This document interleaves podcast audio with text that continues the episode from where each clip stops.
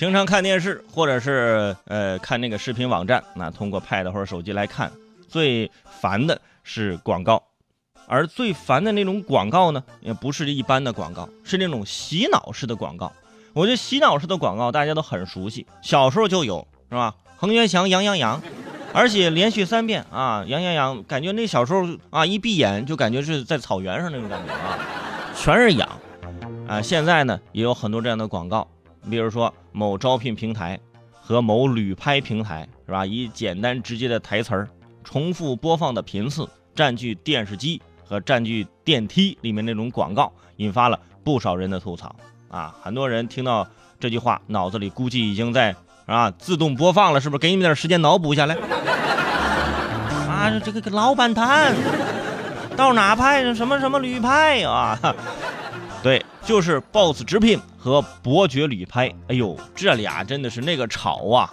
而最近广告制作方团队也回应说了，说我们这广告被质疑很正常啊，我们不在意网友的看法，我们一块钱花出了五块钱的效果，对不对？现在大家都记住我们了，这就是个成功的广告，是吧？埃菲尔铁塔在建设的时候也被骂死了，但事后证明这是个伟大的建筑。哎呀，行了，你别高攀人埃菲尔铁塔了。埃菲尔铁塔当时是被骂的厉害，但是事后证明它是个伟大的建筑。难道不是因为沉默是金吗？他不说话呀，主要是人家就在那儿杵着，你呢是吧？而且人制作团队还觉得是自己的功劳，拉倒吧。我看完全是电梯的功劳。和你们有什么关系呢？是吧？尤其有的时候上电梯，左边屏幕啊是找工作找工作找工作，右边的屏幕啊是拍婚纱拍婚纱拍婚纱照啊。我觉得如果电梯坏了，没有任何的原因，是吧？如果你困在电梯里面啊，你肯定是被吵死的，你知道吗？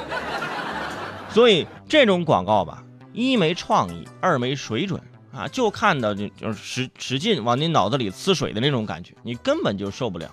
不知道那天我躺在沙发上快睡着了。突然一个 BOSS 直聘广告把我吓一激灵，这根本不亚于看恐怖片，朋友们。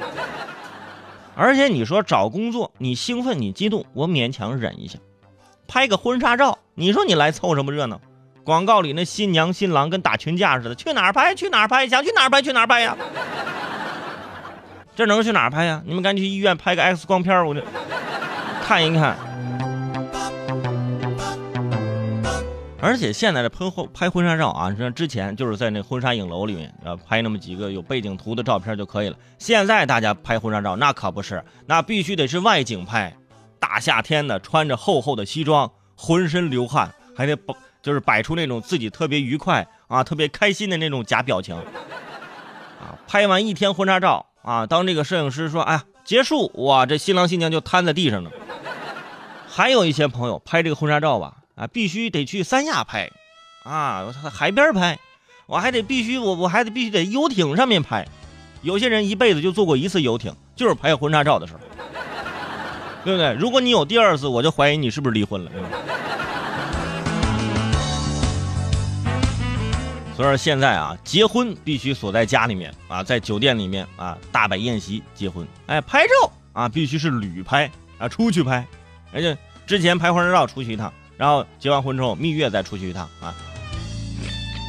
所以说现在呀，你结个婚会发现这个成本非常高啊。结完婚之后啊，这个钱都没了啊，工作也耽误了啊，真的需要 boss 直聘找找个工作是吧？有人说，你看你各大新闻里，你看你你的节目里不也是提到人家这个广告了吗？这就不是达到目的火了吗？朋友们，不是，他们以为啊这个广告让我记住了你，就是已经达到目的了。但是，呵。我卸载了，不好意思啊，压根儿不用考虑，因为现在是这样的，我对任何东西如果没有好感的话，就算你这个都再好，我我也不会用，真的。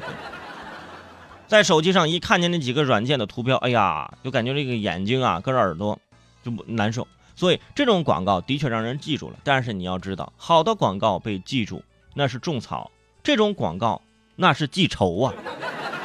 是吧？你不赔偿我精神损失费就不错了，还想从我这儿捞钱，你门儿都没有！你。